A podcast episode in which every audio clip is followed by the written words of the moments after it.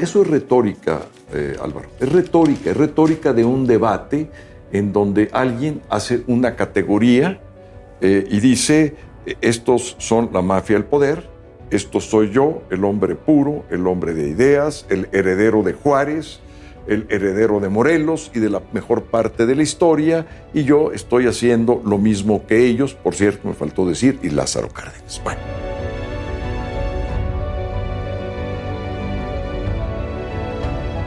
Y los otros son los malos, este, los herederos de quienes fueron a ofrecerle una corona a la familia Habsburgo, este, con Juan Nepomucemo al monte, a la cabeza y todo lo demás, y somos parte de lo que conspirábamos en la profesa, este, y que somos los que apoyábamos a Agustín de Iturbide.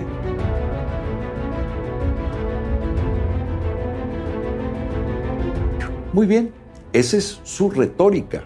Nos metemos a discutir esa retórica, muy bien, pues metámonos a discutir este, eh, y, con mucho gusto, pero, pero, pero esa es una caricatura de la historia y es una caricaturización del debate político.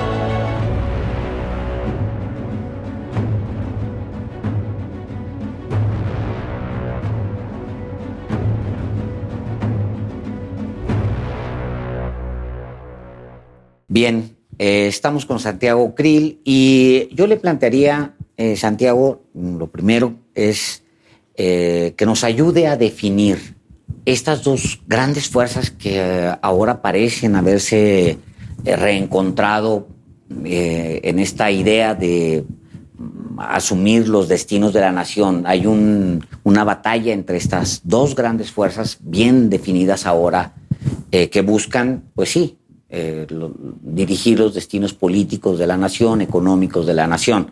Y me gustaría mucho que empezar por, de, porque usted los definiera los dos. ¿Qué son estos dos, dos frentes políticos? Bueno, el primero que es el que yo represento, que es una democracia liberal, una democracia que parte de los derechos básicos de la persona, de los derechos humanos, eh, que se, desenvuelven en distintas dimensiones. La primera de ellas es la dimensión individual, eh, la dimensión social, la dimensión económica, la dimensión cultural y la dimensión sustentable, es decir, la dimensión que tiene que ver con las futuras generaciones. Una democracia que, por supuesto, cree en primer lugar en las elecciones, pero esa es la parte formal de la democracia. La parte sustantiva de una democracia liberal tiene que ver con las condiciones materiales para que la libertad de esa persona, de ese ser humano, pueda desplegarse. No puede haber libertad cuando hay limitaciones de índole material. ¿Cuáles son estas fundamentalmente? Tienen que ver primero con las condiciones vitales más elementales, desde la alimentación, eh, la vivienda, los servicios básicos, eh, por supuesto el de educación, el de seguridad pública, el de la movilidad social, el de tener una base eh, equilibrada de igualdad de oportunidades, para desarrollar su personalidad y su vida como, mejor le plazca, que cada quien decida lo suyo en un marco de libertades con las condiciones materiales. Entonces, esta es, digamos, la parte eh, eh, que sustenta esta filosofía de democracia liberal que yo intento representar. Eh, la otra parte es una visión política que no cree en nada de esto. ¿En qué no cree? No cree en las instituciones que con mucho trabajo se han forjado a lo largo de varias generaciones, que tienen que ver con ir acotando el poder, particularmente el, el poder presidencial, a través de una correcta división de poderes, a través de los órganos de autonomía constitucional y por eso para nosotros son tan importantes el respetar la autonomía de un Banco de México como del árbitro electoral, como el de la Comisión Nacional de los Derechos Humanos o quien tiene a su cargo regular y controlar a los monopolios en los mercados económicos. Creemos fundamentalmente que, que el respeto a esa autonomía es tan importante como el respeto a las autonomías de los distintos poderes, el poder judicial, por supuesto el poder legislativo, y por supuesto eh, el propio poder ejecutivo, pero no solamente, digamos, en, ese acotamiento del poder, porque la democracia liberal lo que intenta es acotar el poder, generar eh, balances de pesos y contrapesos a todo lo largo del sistema político. Estoy hablando del sistema horizontal de poderes, pero también del sistema vertical, en donde eh, estamos ya en una situación sumamente debilitada, que es lo que tiene que ver con el federalismo y el municipalismo. Esa es la división eh, eh, vertical del poder. Eh, ahí, por supuesto, pugnamos por un federalismo auténtico, por unos estados que, decidan lo suyo con sus recursos, con su fuerza pública, de una manera autónoma, eh, y que puedan tomarse las decisiones desde abajo, desde el municipio mismo, y que esto se vaya desplegando a la unidad territorial siguiente, que es el Estado, y finalmente lo que no pueda hacer el municipio y el Estado, entonces que lo haga la Federación y por supuesto en sus responsabilidades máximas, que es la seguridad nacional y la seguridad interior y por supuesto las relaciones exteriores con el mundo. Esa es la función del Estado federal. Entonces, todo esto eh, eh, está en pugna porque hay un cuestionamiento a todas las instituciones que hemos venido forjando, a sus autonomías, a la manera de ir resolviendo los problemas eh, en cada uno de ellos. pongo, por ejemplo, cosas concretas, la construcción de un aeropuerto. Se construye un aeropuerto al inicio de la administración pasada, se cancela porque se argumenta que había una corrupción desbordada y que iba a tener un costo eh, que el país no podía pagar. Eh, sin embargo, no vemos a un solo constructor en la cárcel. O sea, esa traducción no se corresponde con acciones legales, con delitos materializados por personas que deben de estar pagando esas penas porque lo que se canceló fue una obra donde había recursos invertidos que el Estado mexicano tuvo que afrontar. Existe una disputa eh, si el costo de la cancelación es de 100, 150 o hasta 300 mil millones de pesos. Y ahí está la disputa, inclusive un funcionario de la Auditoría Superior de la Federación, eh, con mucho valor civil, defendió su auditoría de 300 mil millones, que casualmente es una cifra eh, estratosféricamente más grande de lo que originalmente había dicho el presidente. El presidente había dicho una cifra eh, muy inferior, inclusive a la, de, a la del piso de este, de, este, digamos, de este costo, que era de 100 mil, y 100 mil era tres veces mayor de lo que había ya dicho el presidente de la República. Pero no solamente eso, este ejemplo lo tomo no solamente por la dimensión de la corrupción eh, que resultó una farsa. Una farsa porque no hay nadie en la cárcel, porque no, eh, no están las acciones. Es una farsa porque a los propios constructores se les pagó y se les pagó de más. Tuvieron que recoger los bonos en el mercado a un sobreprecio y tuvieron que liquidar las deudas eh, de las inversiones que habían hecho muchos de los constructores. Pero, ¿qué resultó después? Que esos mismos constructores reaparecieron. ¿En dónde? en la refinería Dos Bocas, en el tren Maya, y casualmente algunos de ellos fueron los que ocasionaron la gran tragedia de la línea 12 del metro. Pero por otra parte, algunos de ellos están sentados en el Consejo Asesor del presidente de la República. ¿De qué corrupción estamos hablando? ¿De qué pasado estamos hablando? Estamos hablando de realidades, estamos hablando de, que realmente lo que se quiere es combatir la corrupción y eh, combatir esos nudos de intereses económicos que se han venido gestando. Eh, ¿Dónde están el combate a los monopolios económicos en este régimen? ¿Dónde está una política fiscal progresiva? ¿Dónde está eh, esa redistribución del ingreso? ¿Por qué hoy en día tenemos casi 4 millones más de pobres y 24% más en pobreza extrema? Eh, ¿qué, es lo que está pasando? ¿De, qué estamos hablando? Bueno, pues nosotros estamos hablando eh, de críticas muy puntuales, no porque todo lo que hayamos hecho esté bien, debe haber una dosis de, de autocrítica muy, muy importante en las administraciones tanto del PAN como del PRI, de muchas cosas que hicimos mal.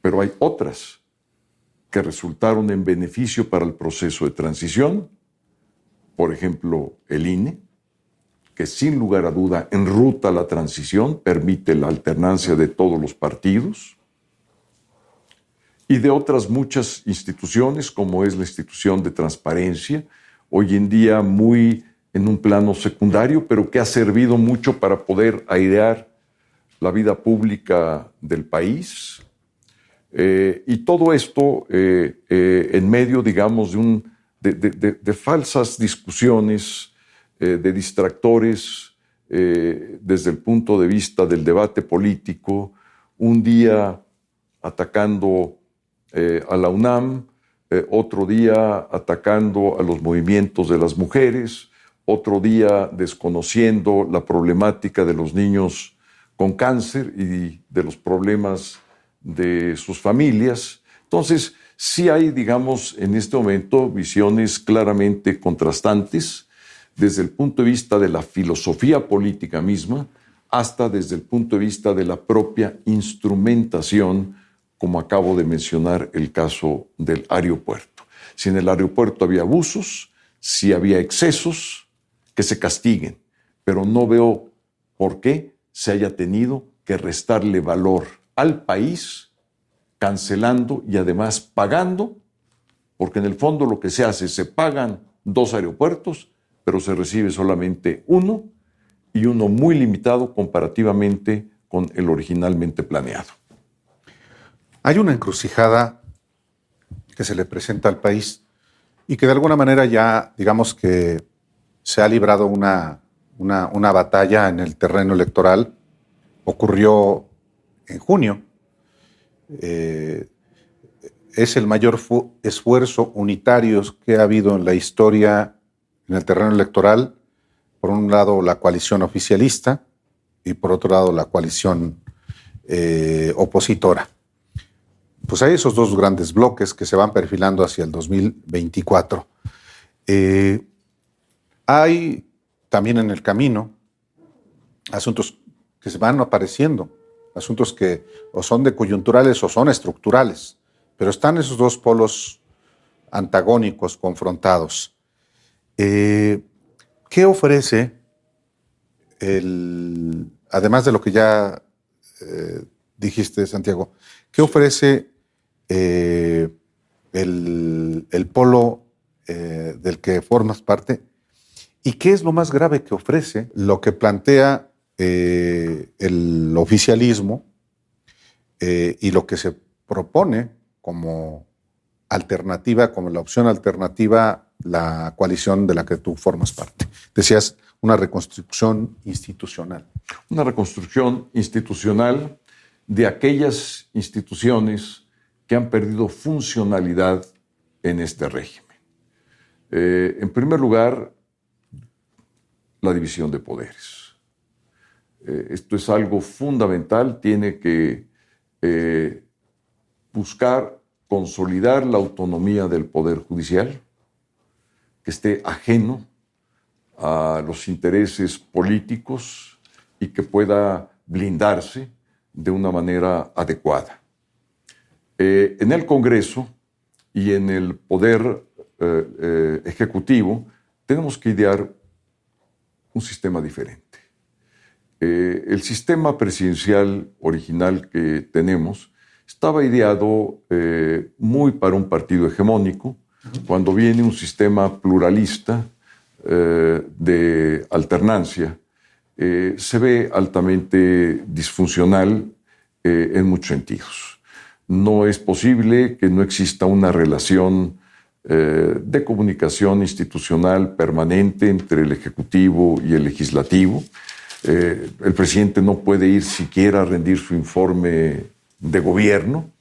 Entonces estamos, digamos, en el extremo más disfuncional de un sistema presidencial. Entonces tenemos que repensar con mucha claridad cómo podemos alojar eh, un régimen plural que a la vez eh, pueda representar lo que es México, que es un mosaico muy distinto desde el punto de vista regional, cultural, de intereses, eh, pero que ese mosaico pueda ser una representación funcional, que podamos ir hacia eh, el siglo XXI, en donde eh, tenemos un mundo global altamente competitivo, ya con ah, muchas fronteras caídas en muchos sentidos. Simplemente pensemos en la frontera que antes teníamos de la información, pues ya no existe.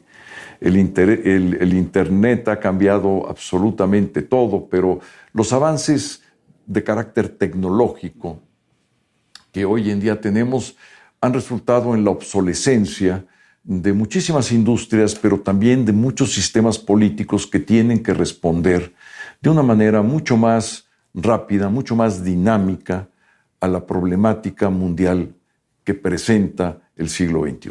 ¿Un gobierno de coalición?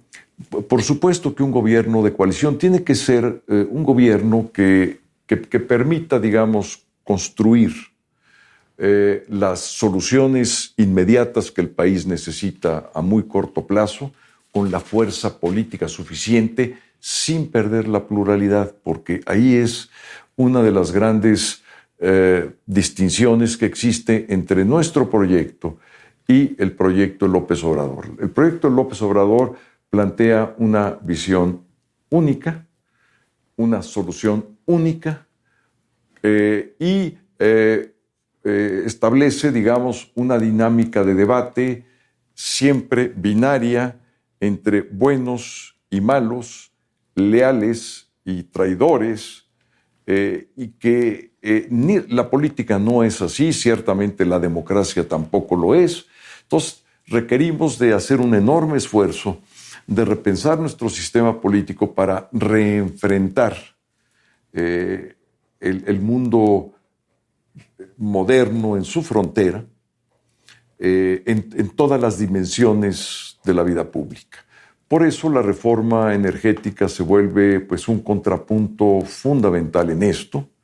¿Por qué? Porque tiene todos los componentes. Tiene el componente de la sustentabilidad, es decir, del mundo del mañana, con las energías renovables, el costo que está teniendo ya la producción de energía a partir de fósiles de carbono, la contaminación que generan, la obsolescencia que están planteando ya eh, hoy en día y en las próximas décadas, la importancia estratégica que estuvo en un momento el petróleo, pero que poco a poco va relativizándose esa importancia eh, estratégica, el mismo concepto de soberanía energética y la autosuficiencia energética, pues es prácticamente imposible en un mundo globalizado, interconectado, hablar de autosuficiencia. ¿Por qué? Si hoy vemos alrededor del 70% del gas lo importamos desde fuera, desde el exterior. Entonces, ¿cómo podemos nosotros controlar algo? Autosuficiencia quiere decir que lo podamos hacer por nosotros mismos, para hablar con, con mucha llaneza. ¿Cómo se puede ser autosuficiente en algo que se depende del exterior, en un insumo tan fundamental como es el gas? Pero no solamente el gas, en la tecnología. Podemos con la ciencia y la tecnología con que contamos hoy en día producir las plantas de energía a los costos que se requieren para poder brindarle a toda la nación o no tenemos esa tecnología. Entonces, si no la tenemos esa tecnología, está disponible en el mundo, hay que importarla. Entonces, el concepto de autosuficiencia tiene sus limitaciones. Los insumos con los cuales trabajan las viejas plantas de CFE son insumos que se cotizan en los mercados internacionales. No es que no queramos, es que la última cotización del petróleo es la que va a regir el costo de producción de las plantas, porque ahí es el, es el insumo principal.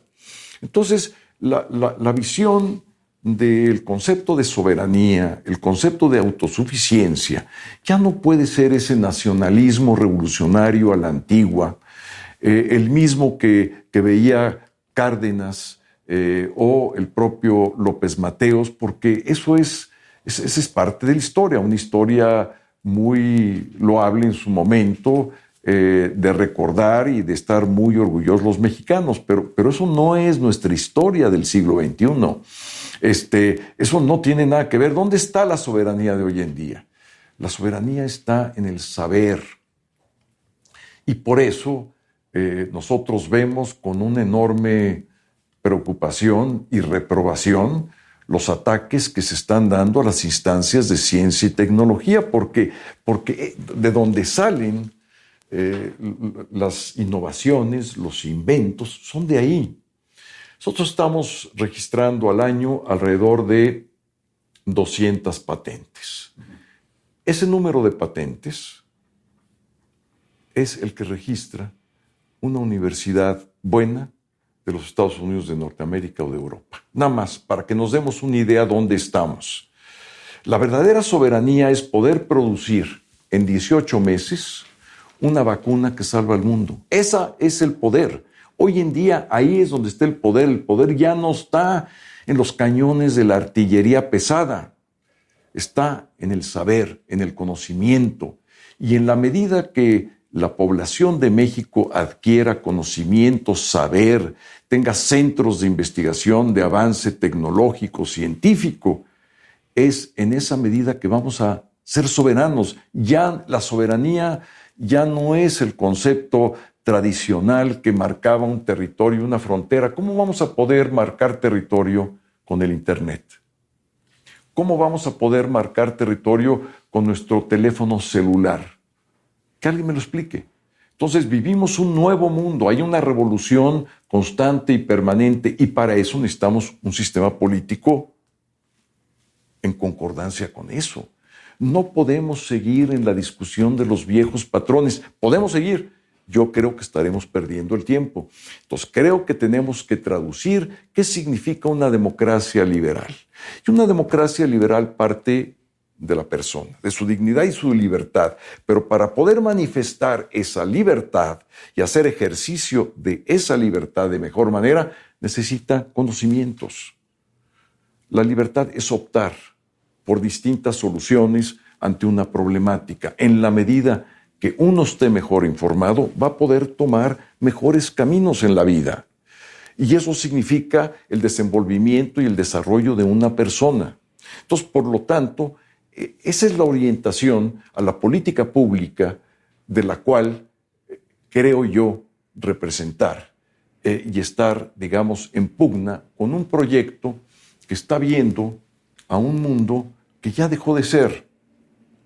Estos conceptos de soberanía, estos conceptos de autosuficiencia, estos conceptos de, de que tenemos que producir toda la gasolina que requiramos, pues simplemente eh, se contradicen cuando se adquiere una refinería en Texas, en los Estados Unidos. O sea, este, porque el día de mañana esa refinería, aunque sea propiedad de Petróleos Mexicanos está regida por las leyes de los Estados Unidos de Norteamérica, lo queramos o no, por sus leyes, por sus jueces, por sus políticas públicas. ¿Por qué? Porque está dentro del territorio de un Estado de la Unión Americana, no, no del nuestro. Entonces hay un reconocimiento inclusive de que esto no funciona, hay una serie de contradicciones en sus propios términos de la propia filosofía que plantean nuestros contrapartes. El nuevo siglo abrió con ustedes en el poder. Eh, empezaron abriendo el siglo eh, seis años y luego otros seis años y luego lo perdieron. Y lo van a perder por 12, 12 años. Con Peña, si se consideran ustedes ajenos pues al, al proyecto de Peña, aunque yo los vi honestamente muy cercanos al proyecto de Peña, pero si se, se sienten lejanos a ese proyecto, van a estar fuera del Poder Federal 12, 12 años. Sea crítico, eh, Santiago Krill, y díganos que, en dónde fallaron, por qué eh, la ciudadanía volteó los ojos y se fue hacia otro lado. De cara, y, concluyo con eso, de cara sobre todo a que ustedes son la mayor fuerza en este momento de oposición, el PRI va en decadencia, el PRD es la nada, y en realidad son ustedes los que van son los que, los que quedan. Mira, yo creo que eh, amerita esto una justa autocrítica. ¿Cuál es, eh, en dónde parte esa justa autocrítica? Creo, creo, que no rompimos los intereses del régimen pasado. Por cierto, creo que todavía no están rotos. ¿eh? Este, hay una serie de nudos de intereses que frenan el desarrollo del país en buena medida explican la pobreza, explican el tema de la desigualdad social. ¿Cómo se explica? Pues de una manera muy sencilla. Veamos cómo está concentrado el ingreso en el país, eh, cómo podemos explicarle a los, al 50% de mexicanos que vive prácticamente en condiciones de pobreza, que México eh, sea el generador de los hombres más ricos del mundo, ¿por qué México? Eh, y entonces revisamos, revisamos eh, eh, el por qué se generan esas riquezas. Es por la generación de una gran idea, es decir, tenemos aquí a un Bill Gates que con una idea generó una industria y, y, esa industria abarcó el mundo, un Zuckerman. este, eh, tenemos alguien que haya inventado el Facebook, el WhatsApp, eh, o todos los medios alternativos para el transporte o para el turismo que hay hoy en día, este, que puedes ya rentar una casa o un departamento en donde quieras, como quieras, no necesitas pasar por la aduana de los hoteles, no necesitas pasar ya por la aduana de los taxis, no necesitas pasar por la aduana de los grandes almacenes. Entonces, este, pues todo esto nos debe de, llamar mucho la, atención a todos nosotros, ¿no? Este, entonces yo, creo que lo que, nos, lo que nos hizo falta fue eh, confrontar y reordenar los intereses creados. Esa es la gran tarea. Y esa es la tarea que yo hubiera esperado que hubiese hecho López Obrador. No la hizo. Este, eh, y el reordenamiento de los intereses creados tiene dos niveles muy claros. El nivel, digamos, del mundo formal, y ahí hablamos del nivel económico, fundamentalmente, y del nivel, digamos, informal. Y que ahí se subdivide, digamos, en una economía informal, eh, lícita, no formal, pero lícita, no paga impuestos, pero son actividades, digamos, eh, permitidas y por una actividad ilícita. Y no se han reordenado esos intereses. En tanto no se reordenen eh, particularmente los intereses de las grandes mafias de este país, entre tanto no se reordenen los intereses de los grandes monopolios de este país, en tanto no se reordenen los intereses de los grandes eh, ejes sindicales de este país eh, y de las organizaciones que son la pequeña élite que ha venido frenando esto eh, y que fue una de las grandes fallas, yo digo que fue la falla que nosotros tuvimos. ¿Se puede explicar o no esa falla? No lo sé. Estamos haciendo autocrítica. No teníamos una mayoría en el Congreso, no teníamos una mayoría territorial en los gobiernos de los estados, ni en los congresos locales, no teníamos el control de las grandes centrales obreras o campesinas, veníamos de otra parte, los panistas, pero la autocrítica se sostiene desde mi punto de vista. ¿Por qué? porque hay que reordenar esto. Eh, lo que vimos fue lo contrario. El PAN se acomodó a los intereses de los, intereses de facto, tanto así que los expresidentes terminaron siendo financiados por, pues, por los más, más ricos de, México. Hasta la fecha los, siguen financiando campañas e intereses de los expresidentes del PAN en, en, el país. Es decir, hubo algo más que no romper pues, con los intereses. Eh, hubo un amoldamiento, llamémosle así, que fue un equívoco. Este, se hicieron cosas, por supuesto que se hicieron cosas. Este, eh, se, estableció, digamos, los parámetros de transparencia, se, estableció una libertad de prensa que hasta antes no había, digamos, funcionado de la manera como funcionó en nuestros gobiernos. Eh, se operó de otra forma diferente a como venía operándose el sistema antiguo, pero esos intereses siguen y siguen al día de hoy. Vean ustedes el grupo asesor o el grupo consultor de López Obrador. Es lo mismo.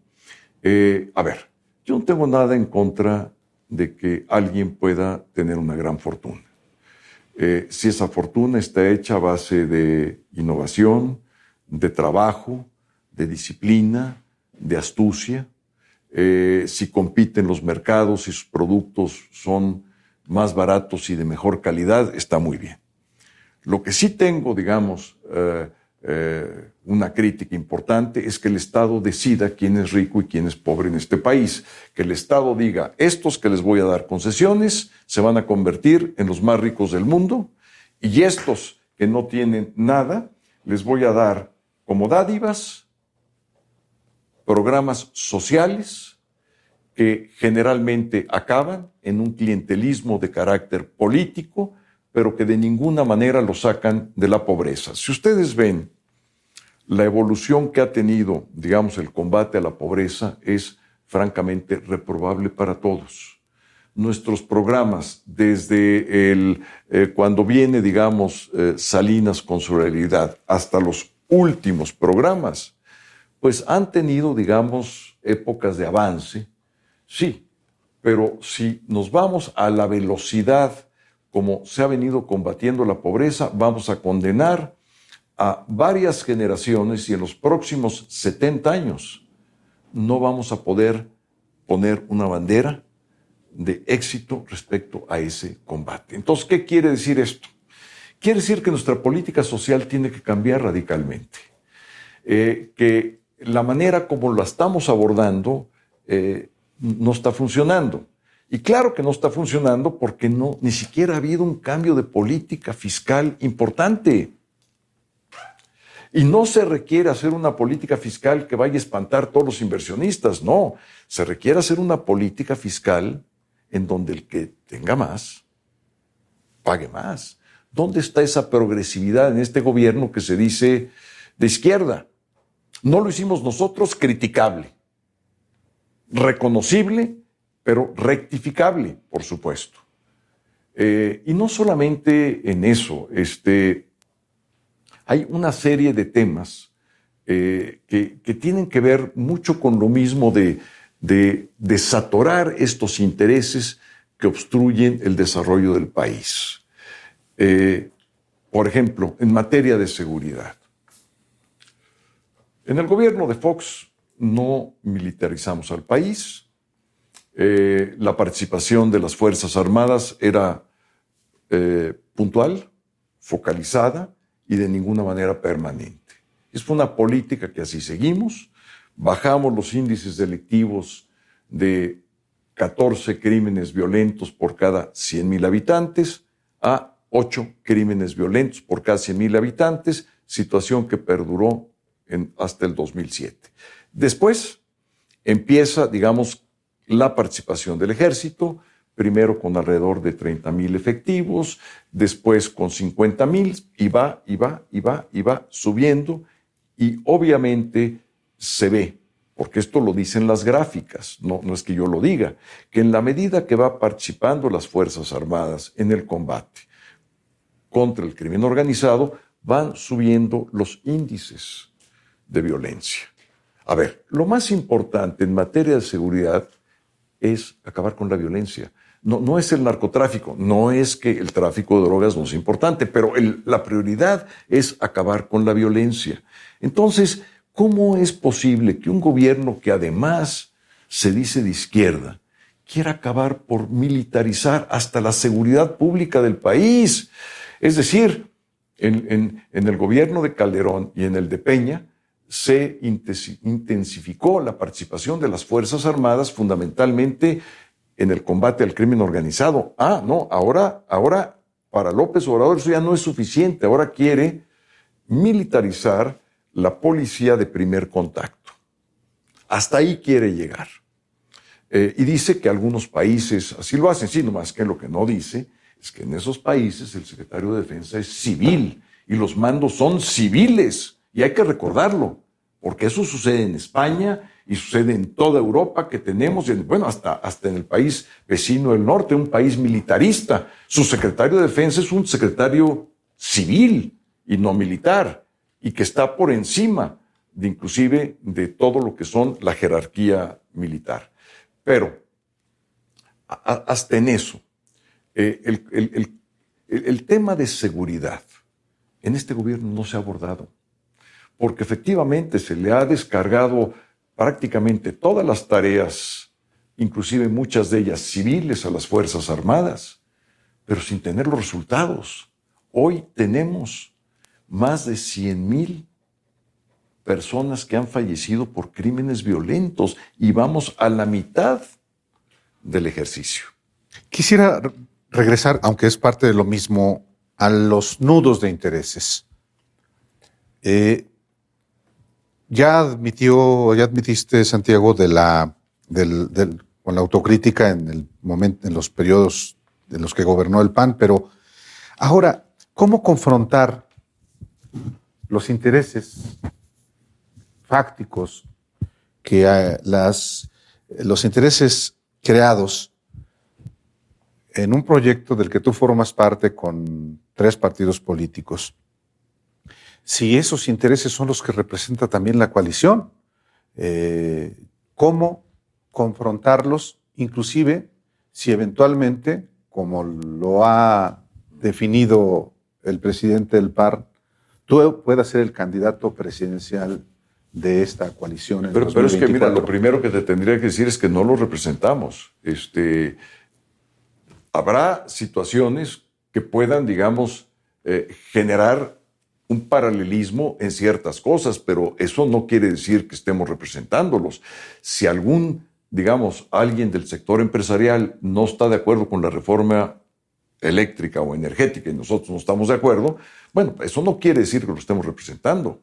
Lo que quiere decir es que no queremos que se pierda un valor que ya tiene el país. Y que si el problema es la corrupción y que si el problema son eh, las inequidades que existen en las relaciones entre las empresas y el gobierno o empresas y la sociedad, cambiemos eso.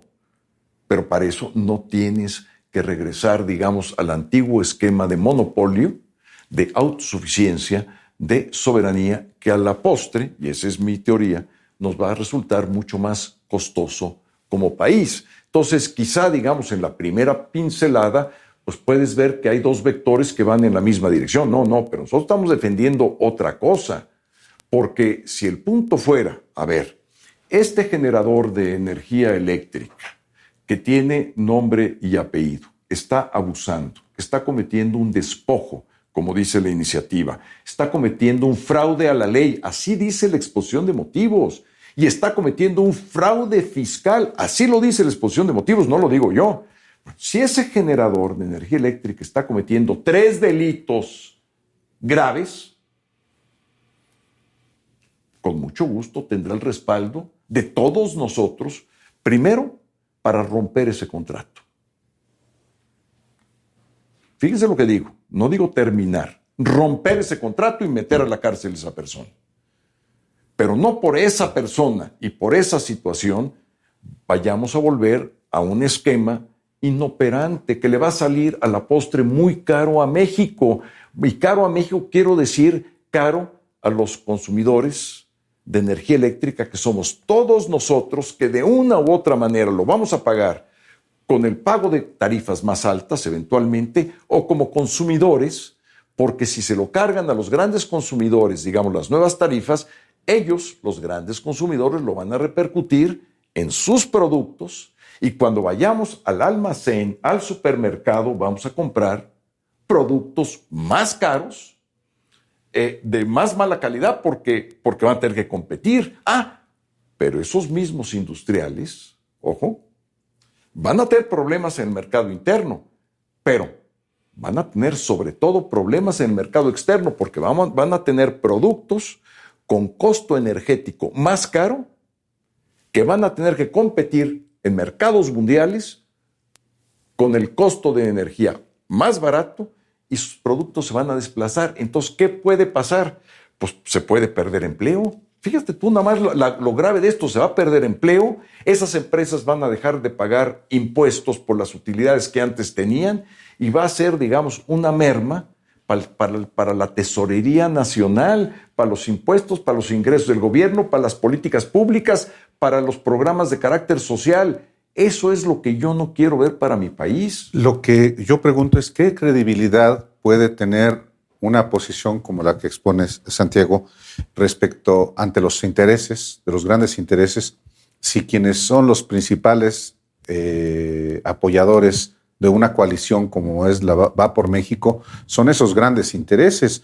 No me refiero a que articuló este esfuerzo unitario el presidente de la Coparmex, como en su momento lo, fue Gustavo de Hoyos, o eh, Claudio X González, sino intereses que son muy importantes como FEMSA, que simpatizan e impulsan el proyecto de la coalición. A eso me refiero. ¿Qué credibilidad puede eh, tener? Puede haber simpatías, pero de ninguna manera existe, eh, digamos, ni un control, ni una subordinación, ni nada. O sea, a ver, vamos a suponer esto y lo voy a, lo voy a plantear con un ejemplo para tratar de ser lo más didáctico posible.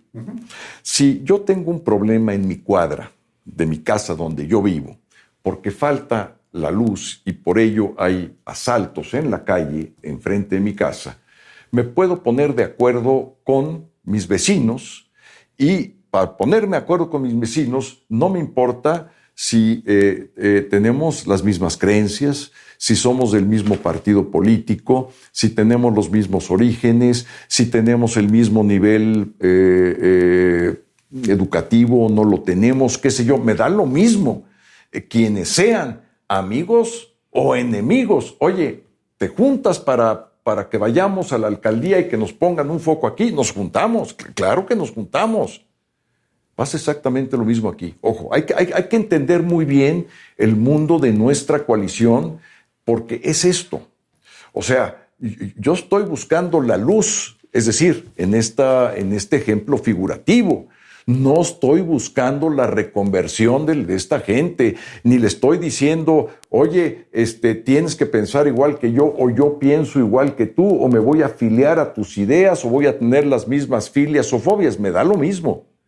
Y por eso pudimos nosotros, desde el PAN, es decir, los que tenemos una filosofía de democracia liberal, hacer una alianza de esta naturaleza. Yo estoy convencido que, ningún mercenario de la política puede realmente liderar una alianza como la que estamos figurando, prefigurando. ¿Por qué?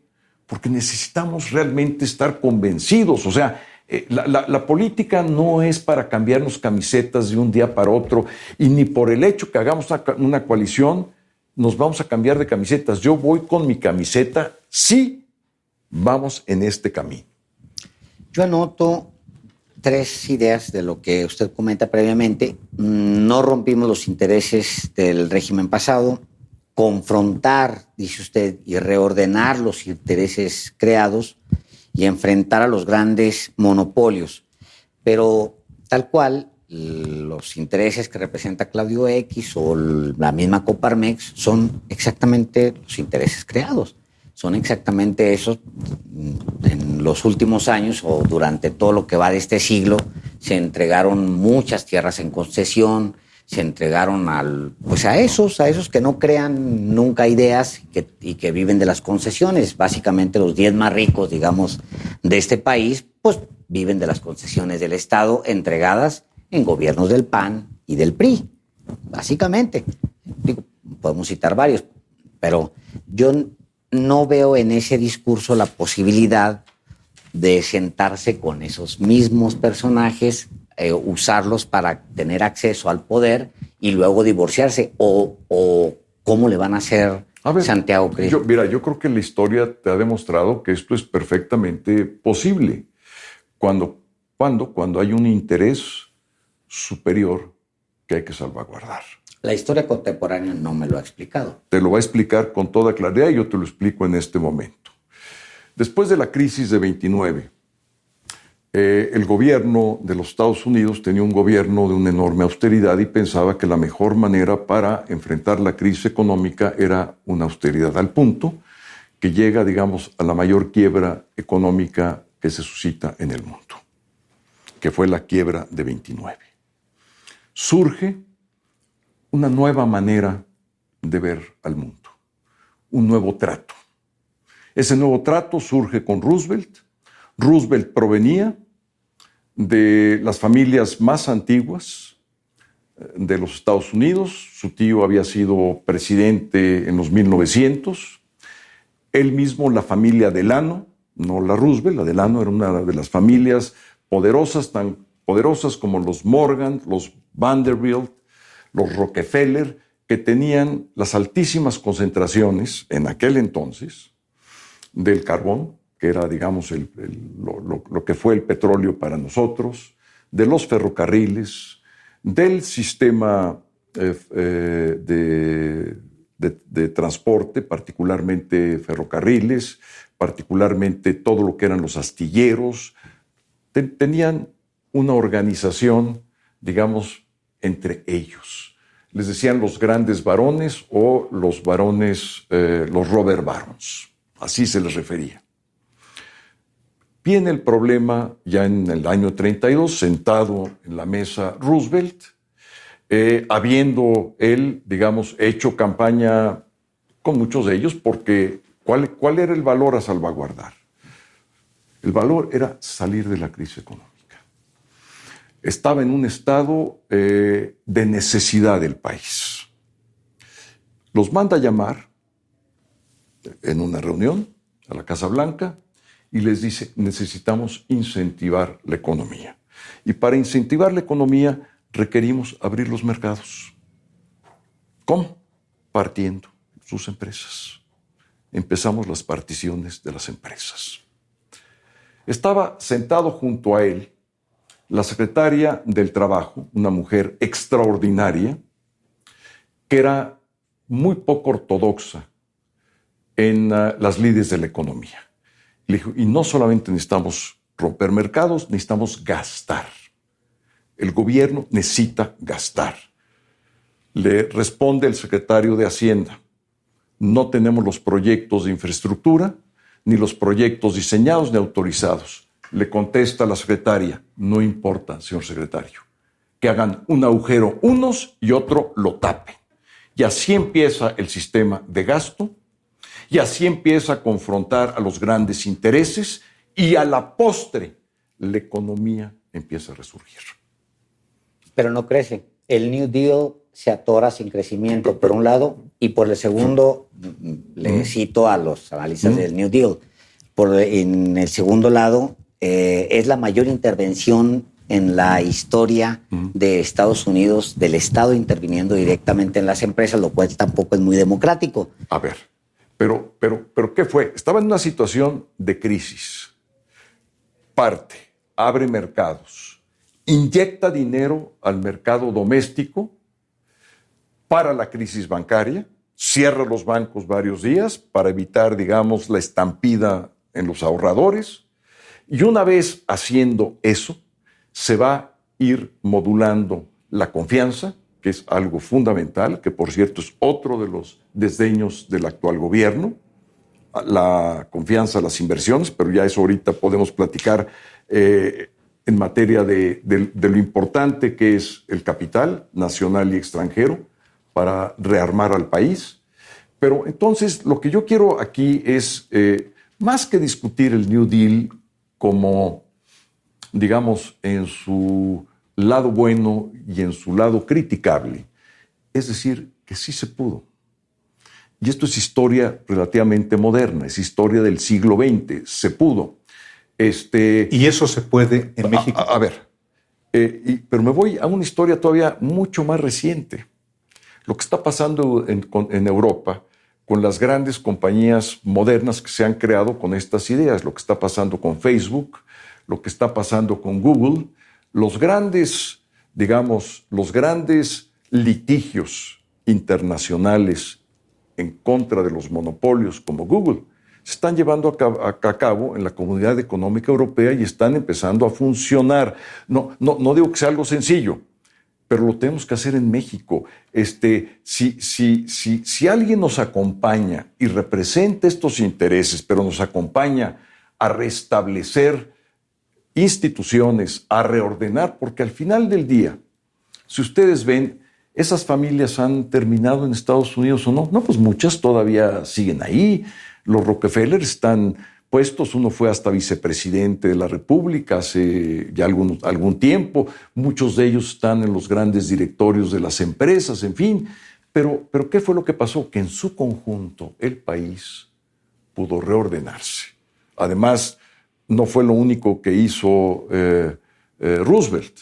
Roosevelt también afrontó otro problema similar en un sentido al mexicano, que eran las grandes mafias, particularmente del centro medio de los Estados Unidos, que estaban dominados por las grandes mafias. Hay que ver nada más lo que sucedía en Chicago o en todo el estado de Illinois y lo que representaba este, este alcalde famosísimo, digamos, que controlaba casi a, los partidos políticos y desde ahí se construían las candidaturas. Este, y rompe con ellos, eh, rompiendo con la enmienda presidencial de la prohibición del, alcohol, eh, baja el precio del alcohol y las mafias ya no tienen, digamos, los incentivos violentos para pelearse entre ellas. Se dedican a otras cosas, ¿no? O sea, eso se puede hacer. y ese es el eh, planteamiento. Es que lo que digo es que, es que a mí me, me entusiasmaba el pensamiento de Andrés Manuel López Obrador por dos motivos. Eh, había yo luchado con él en sus primeros años por la democracia y vi un hombre que estaba comprometido con la democracia, eh, sobre todo, digamos, en la primera parte. Y lo segundo, eh, él citaba muchas veces a Roosevelt y citaba, digamos, muchos de estos episodios. Este, yo cuando inclusive vi que nombró a una persona joven en la Secretaría del Trabajo. Yo dije, a lo mejor estaba pensando un poco en esa reminiscencia, digamos, del gabinete de Roosevelt, en fin. Y, veo que he hecho todo lo contrario. O sea, este, eh, y, todo lo contrario es todo lo contrario a sí mismo, este, eh, ya, no a nosotros, contrario a sí mismo, a su propia biografía. Este, entonces, eh, a ver, yo creo que sí se puede. Este, eh, en una amalgama de, vectores de fuerza política que podamos organizar y que podamos ir eh, rehaciendo el país. Eh, lo tenemos que rehacer, tenemos que salirnos de todas las mentiras en las que vivimos. ¿Vivimos un federalismo? ¿Sí o no? ¿Vivimos un Estado de Derecho cuando el 98% de los delitos salen impunes en el país? ¿Qué es eso? ¿Qué es eso? Santiago, eh, y sin embargo, la, justamente la, la, coalición PRI-PAN-PRD, eh, pese a la autocrítica de lo que no hizo Fox, ni Calderón, ni Peña, por hablar eh, de los gobiernos más recientes del PRI y del PAN, aunque también incluiría a Cedillo y por supuesto a Carlos Salinas, ahora unidos, le dan la razón histórica a López Obrador de que son lo mismo. Lo formulo como pregunta. Sí, pero lo que pasa es, este, la, pregunta es perfecta. Pero eso es retórica, eh, Álvaro. Es retórica, es retórica de un debate en donde alguien hace una categoría eh, y dice, e, estos son la mafia del poder, esto soy yo, el hombre puro, el hombre de ideas, el heredero de Juárez, el heredero de Morelos y de la mejor parte de la historia, y yo estoy haciendo lo mismo que ellos, por cierto, me faltó decir, y Lázaro Cárdenas. Bueno, y los otros son los malos, este, los herederos de quienes fueron a ofrecerle una corona a la familia Habsburgo, este, con Juan Nepomucemo al monte, a la cabeza, y todo lo demás, y somos parte de lo que conspirábamos en la profesa, este, y que somos los que apoyábamos a Agustín de Iturbide en su este, fatuo imperio. Muy bien, esa es su retórica. Nos metemos a discutir esa retórica, muy bien, pues metámonos a discutir. Este, eh, y, con mucho gusto, pero, pero, pero esa es una caricatura de la historia y es una caricaturización del debate político. El debate político serio de este país es a ver, pregunta seria.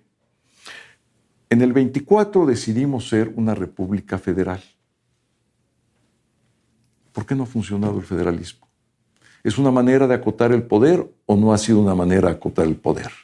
¿Realmente queremos que los estados sean soberanos? Eh, ¿Cómo vamos a redistribuir ya desde el punto de vista de una modernidad y de un debate político serio? ¿Cómo vamos a redistribuir la fuente de ingreso del país?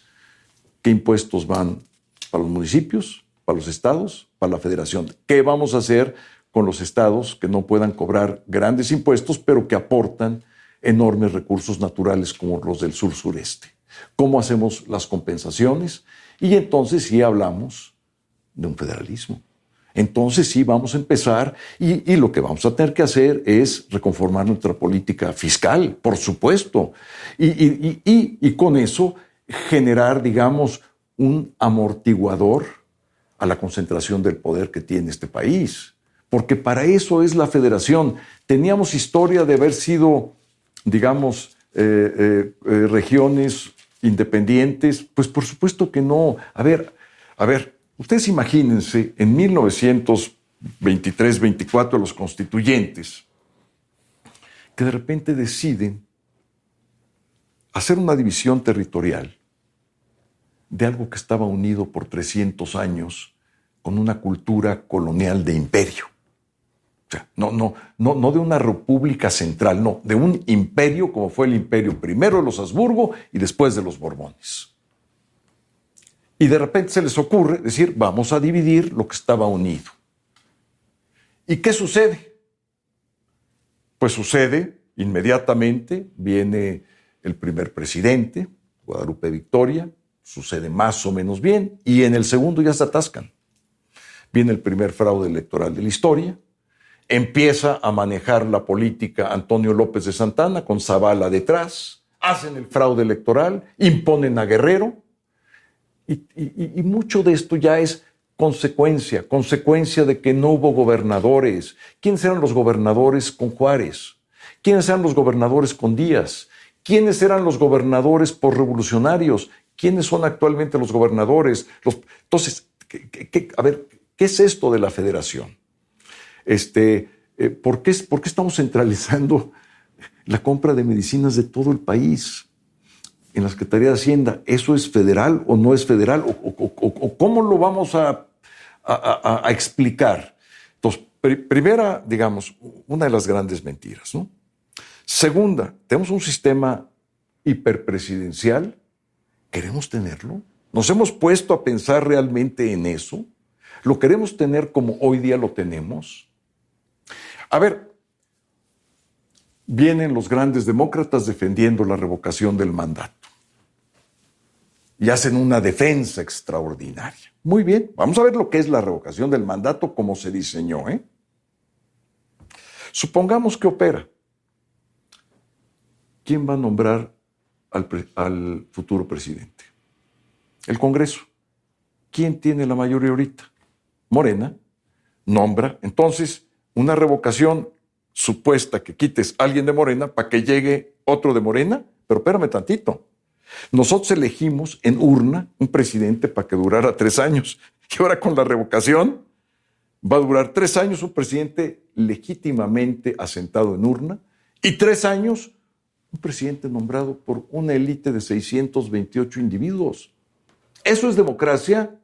Yo digo que eso no es un avance, eso es un retroceso. Eso es no entender el sistema político, no entender la calidad democrática y no entender para qué sirve un sistema de democracia directa. Pues yo vi muy entusiastas a, así por México. originalmente, a, Claudio Cruz González y a Gustavo de Hoyos y hasta panistas. a ver, yo, los panistas hemos estado aquí en un debate interno y todavía no ha habido una manifestación que yo sepa oficial de mi partido. Si otros que han sido aliados en otros temas tienen sus puntos de vista, pues los tienen. Yo no los comparto, los tienen y está muy bien. Pero para mí, eh, el problema de la revocación es que, mira, es otra vez, es, es este discurso, digamos, de, retórica.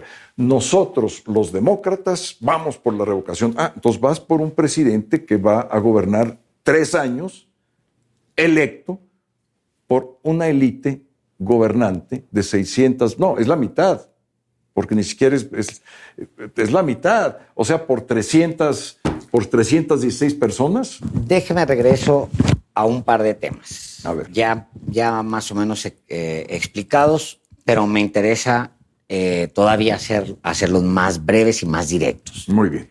Evitando a López Obrador. Esa va a ser la regla de mis dos preguntas. ¿Cómo enfrentar a los intereses creados que no enfrentaron cuando eran gobierno, sin mencionar a López Obrador? ¿Y cómo eh, se van a separar, si es que tienen planes de hacerlo, del PRI en algún momento, eh, si ganan la presidencia, porque serán ustedes los que regresen al PRI al poder. Así como va solito, se va a hundir.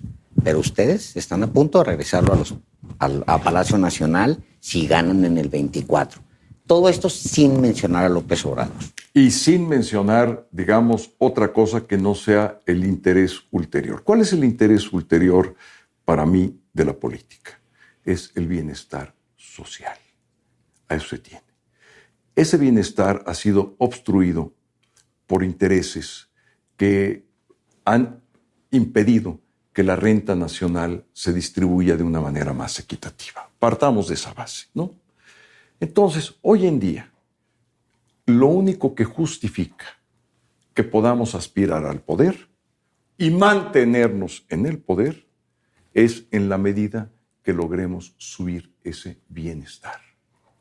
Si no lo hacemos nosotros, pienso yo, la política que está llevando quien está, digamos, siendo adversario nuestro, es una política que va a llegar a otro camino. Nosotros necesitamos eso. ¿Y cómo? Persuasión, de que es mucho mejor estar en una situación de libertad de competitividad para ellos, e de limitar utilidades que estar en una situación de no estar. Punto. Este, este. Éntrale o éntrale. A ver, ¿y qué tenemos? De las cosas buenas que impulsamos en el régimen de Peña Nieto fue una comisión Federal de Competencia Económica y un Instituto Federal de Telecomunicaciones, que a mí me tocó participar muy activamente en esas dos instituciones, en el diseño y en su redacción. Ahí tenemos ya un camino. La cuestión es que apliquen, que se apliquen, porque en buena medida esto se tiene que hacer de dos maneras. Eh, aplicando la ley, simple y llanamente, la que hoy tenemos, que se aplique, porque es uno de los problemas de México, que la ley no se aplica, y con persuasión y negociación.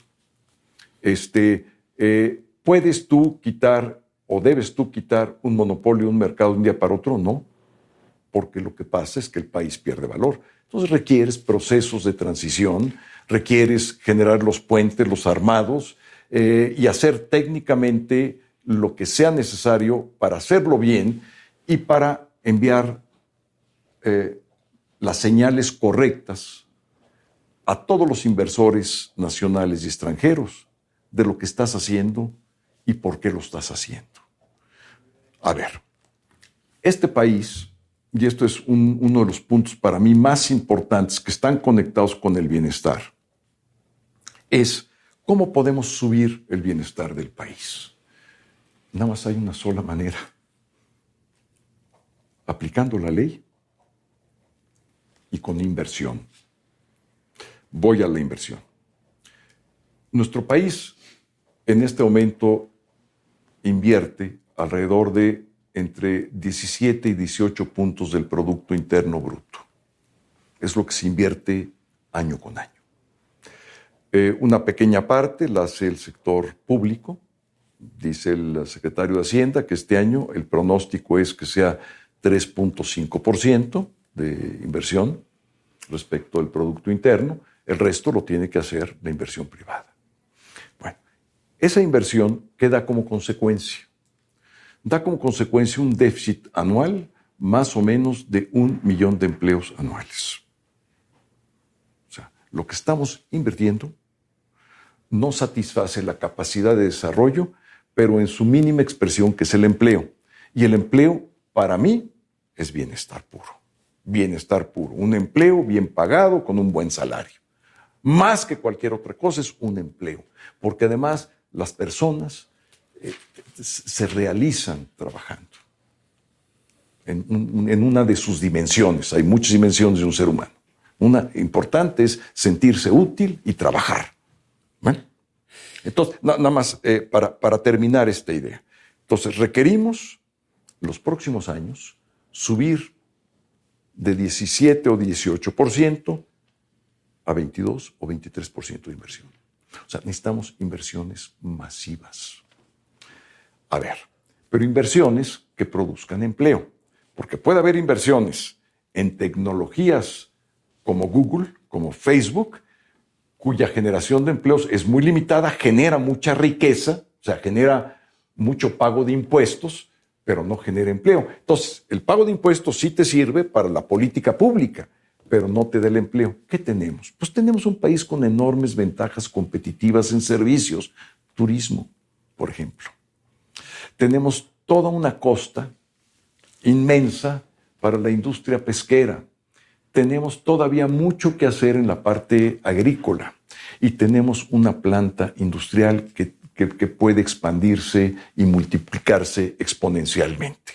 Entonces, lo que requiere este país es la inyección de recursos, primero para poder estar, digamos, a la altura y el nivel de empleo que se va generando año con año y también hacerse cargo del rezago que ya traemos. Segundo, para evitar la expulsión de nuestros paisanos a otras partes del mundo.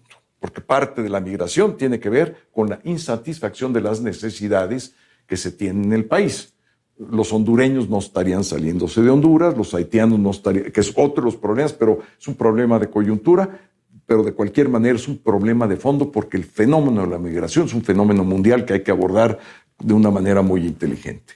Entonces, ¿qué se requiere para que esas inversiones vengan? Reglas del juego claras, reglas del juego que permitan eh, que se lleve a cabo, digamos, una nueva reconceptualización de la soberanía.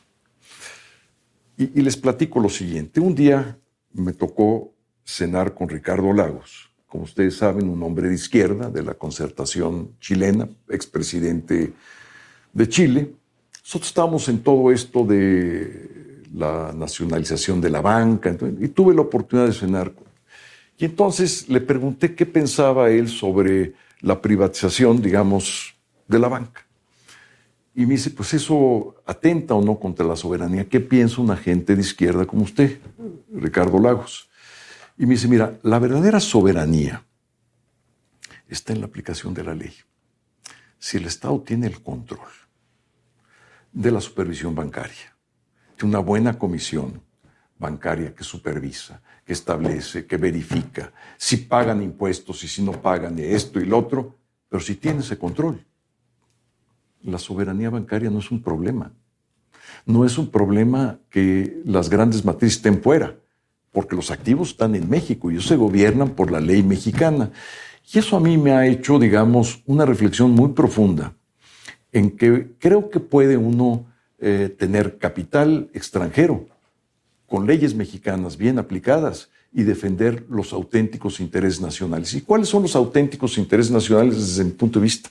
Bienestar traducido en empleo, bienestar traducido en impuestos y en una calidad educativa, traducido en impuestos en un sistema de seguridad universal, que es otro de los temas eh, que a mí me gustaría, digamos, impulsar, que todo mexicano, por el hecho de serlo, tuviera salud universal y que todo esto se puede, sí, no a corto plazo, pero se puede. Pues ya hablas como candidato presidencial, Santiago. Eh, Hablo como un ciudadano comprometido con su país, comprometido con la cosa pública y profundamente enamorado de México. Sí, pero también el propio presidente del PAN ya te incluyó en la lista de prospectos para la candidatura presidencial del PAN y, por supuesto, eventualmente de la, alianza. Tú estuviste a punto de ganarle como jefe de gobierno a Andrés Manuel López Obrador. Buscaste la candidatura presidencial, luego en 2012. ¿La del 2024 es la tercera, la tercera y la vencida? no lo sé, Álvaro, no lo sé. Eh, yo veo que cada quien debe jugar el papel que le corresponda en este proceso político. Eh, ¿Qué es lo que me ha tocado hasta ahora? Construir la coalición. Eh, puedo seguir siendo constructor, ampliarla, fortalecerla. Eh, puedo además dar estas y otras ideas que sean parte de la plataforma política y eventualmente las políticas públicas del siguiente gobierno, o puedo jugar otro papel. Lo, importante para mí no es la silla, el puesto, es el proyecto, es el país, es su bienestar. Estoy aquí por eso, no necesito más, tengo, voy a cumplir 67 años, este, eh, sé muy bien lo que yo quiero y lo que no quiero y puedo asumir una responsabilidad, sí, pero también la puedo dejar pasar. Diría, cerraría yo de mi parte, si te parece, Alejandro. Eh, desde, los, de los, desde las negociaciones del castillo de Chapultepec para la reforma de 1996 participaste, fuiste articulador. También, por supuesto, para la coalición que llevó a Vicente Fox a la presidencia de la República en 2000. Luego, bueno, situaciones clave, me brinco otras, pero el Pacto por México con Enrique Peña Nieto y ahora la coalición. Yo encuentro, por lo que sé, que el embrión de Va por México... Oye, y te falta una, muy importante. La alianza que hice con López Obrador para defender Tabasco. Efectivamente, que fue en, después de la elección del 20 de noviembre en Tabasco, efectivamente, la, el respaldo y la denuncia inclusive ante la, ante la Procuraduría General de la República y la custodia de las cajas. Efectivamente, y, el estudio. todas las noches fui yo, solo. Eso es una, Catedral, por cierto. En el Hotel Catedral llegaron las cajas de los documentos que acreditaron efectivamente, pues lo que era muy difícil acreditar, que era el, dinero, abundante cantidad de dinero para una elección. Pero yo iba para lo siguiente. Eh, toda esta trayectoria de articulación, de alianzas con unos y con otros, eh, me conduce a este momento, a este punto de quiebre, a esta encrucijada para el país. La conformación no es fácil crear una eh, coalición del PRI, PAN y sobre todo el PRD en menor medida.